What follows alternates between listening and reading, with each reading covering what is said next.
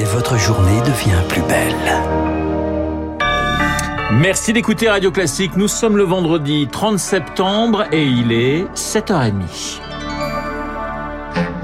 La matinale de Radio Classique avec Renaud Blanc. Et l'essentiel présenté par Charles Bonner. Bonjour Charles. Bonjour Renaud, bonjour à tous. À la une, l'Union Européenne qui va tenter de limiter les factures d'énergie. Une réunion extraordinaire est organisée à Bruxelles. 27 ministres de l'énergie à la recherche de la solution pour éviter les faillites de milliers d'entreprises.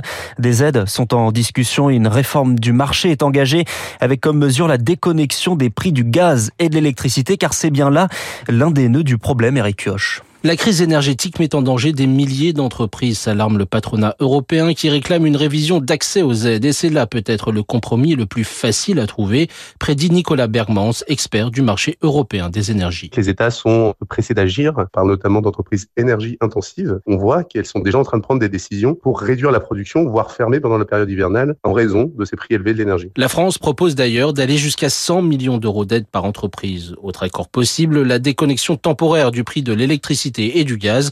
Notre Thierry Brosse, expert en énergie. Reformuler le prix de l'électricité avec un prix avec de la production renouvelable, éolienne, moins coûteux, pourrait être une solution, au moins pour l'hiver. En revanche, les débats risquent d'être plus houleux sur le plafonnement du prix du gaz naturel. 15 pays le réclament pour toutes les importations. La Commission ne vise que le gaz russe. Dans les deux cas, Berlin y est opposé, une ligne compréhensible. Caper tous les prix du gaz est la recette pour que les fameuses cargaisons de gaz naturel liquéfié n'arrive plus. Ensuite, le gaz russe que l'on reçoit, nous ne payons pas ce gaz au prix du marché. Est-ce qu'il y aura vraiment un impact? La marge de manœuvre pour les 27 est donc extrêmement étroite pour éviter que les solutions ne créent encore plus de problèmes. Les prix de l'énergie qui pèsent aussi sur l'agroalimentaire. Un exemple, Lactalis, la facture sera de plus d'un milliard d'euros en 2023.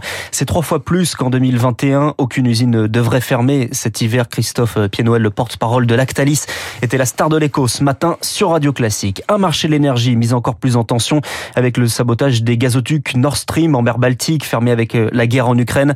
La piste d'un sabotage est privilégiée. La question sera discutée au Conseil de sécurité de l'ONU ce soir. Autre sujet de discussion aux Nations Unies avec une, une résolution soumise au vote, les référendums d'annexion de quatre régions d'Ukraine à la Russie.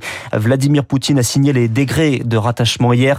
Aujourd'hui, cérémonie en grande pompe, discours présidentiel à 14h et concert dans les rues près du Kremlin. On en reparlera dans les spécialistes dans quelques minutes avec Christian Macarian. Charles, la France insoumise refuse de participer aux concertations sur la réforme des retraites. C'est pourtant la méthode décidée par le gouvernement. Pas de passage en force, mais du dialogue pendant trois mois, suivi d'un projet de loi avant la fin de l'hiver. Le report de l'âge de départ à 65 ans est le but de cette réforme. Le calendrier est donc précisé, mais côté syndicat et patronat, il faut désormais discuter du fond, Émilie Vallès. Cette concertation est raisonnable. De l'aveu même du président du MEDEF, Geoffroy Roux Bézieux, la discussion est essentielle sur une réforme aussi fondamentale qui va toucher tous les Français. Le patronat en profite au passage pour remettre sur la table la question de la suppression des régimes spéciaux. Du côté des syndicats, ce calendrier plus souple ne rassure guère. Sur le fond, rien ne change, tonne un représentant syndical. La CGT et FO devraient aller au moins à la première réunion. OK pour discuter de la pénibilité et du maintien en emploi des seniors mais certainement pas d'une mesure d'âge. Pas de recul à 65 ans, clame de nouveau la CFDT qui exige loyauté et transparence dans cette concertation. Et en coulisses, les syndicats s'organisent déjà. J'ai prévu une centaine de déplacements partout en France, glisse un négociateur du dossier, pour informer des risques d'une réforme, car une mobilisation, ça se prépare. Les huit organisations syndicales se réunissent justement lundi pour décider d'une éventuelle date et un syndicaliste de conclure, si on veut se faire entendre, il faudra faire front commun. Le décryptage d'Émilie Vallès. Le dernier, car après dix ans à Radio Classique à couvrir les réformes des retraites, l'assurance chômage, les syndicats, les patronats, les grèves, bref, tout ce qui fait le charme de ce pays, Émilie Vallès nous quitte et on lui souhaite le meilleur pour la suite. Et on lui rappelle que Radio Classique est sa maison pour toujours et qu'elle reviendra. Elle sera toujours accueillie les bras ouverts car c'est une très grande journaliste. Charles, la Convention citoyenne sur la fin de vie va bientôt se réunir. Ce sera à partir de début décembre. 150 personnes tirées au sort débattront dans le cadre du Conseil économique, social et environnemental, institution prévue justement pour le dialogue. Les travaux doivent se terminer mi-mars avant un éventuel changement de loi. Le président du CNC, le Centre national du cinéma, Dominique Boutonna, sera jugé pour agression sexuelle. Il est accusé par son filleul après un voyage en Grèce il y a deux ans.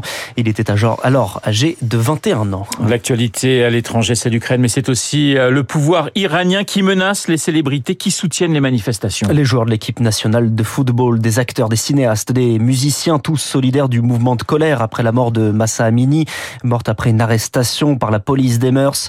Les réseaux sociaux WhatsApp et Instagram sont bloqués pour tenter de contrôler la situation selon Clermont Terme. Il est chargé de cours à l'université Paul Valéry de Montpellier.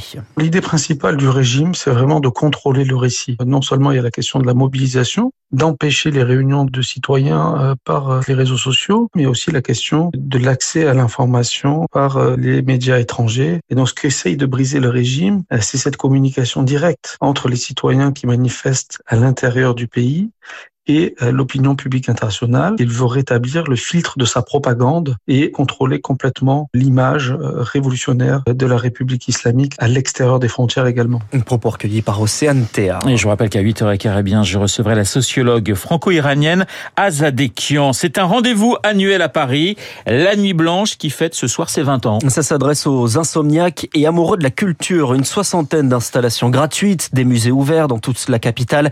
Et si vous êtes à la recherche d'une idée, en voici une, présentée par la directrice artistique Kitty Hartel. C'est une artiste allemande qui s'appelle Stephanie Lunings. Elle va faire une sculpture euh, monumentale d'une mousse colorée, en fait. Elle va s'installer sur le bouche d'aération du parking du Beaubourg. La mousse va sortir et va se déverser sur la piazza, en fait. Vraiment, elle casse les traditions de la peinture. Elle utilise l'espace public comme toile. J'essaie de faire ces œuvres qui ont première lecture assez accessible. C'est pas le moment de faire des œuvres conceptuelles. C'est une nuit de rencontre, un point vert, on trouve des amis et les œuvres incitent à un dialogue. Évidemment, depuis les 20 ans, beaucoup de choses ont changé, mais proposer de l'art gratuit dans l'espace public, euh, il faut que ça existe. Un conseil recueilli par Augustin Lefebvre et pour les amoureux de musique, une bonne nouvelle, le retour de Bruce Springsteen.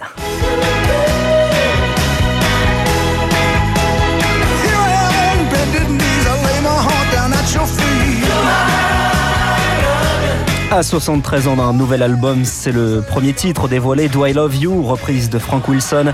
Cet album de reprise baptisé Only the Strong Survive, seuls les forts survivent, il sort le 11 novembre. Et voilà, le boss du journal de 7h30 s'appelle Charles Bonner. Il n'a pas encore sorti de CD, mais ça ne va pas tarder. On le retrouvera à 8h30 pour un prochain point d'actualité. Dans un instant, les spécialistes avec Christian Macarian. On va reparler de l'Ukraine et de Vladimir Poutine. Vladimir Poutine euh, qui s'exprime cet après-midi, 14h. Il devrait annoncer l'annexion des territoires ukrainiens. Les spécialistes.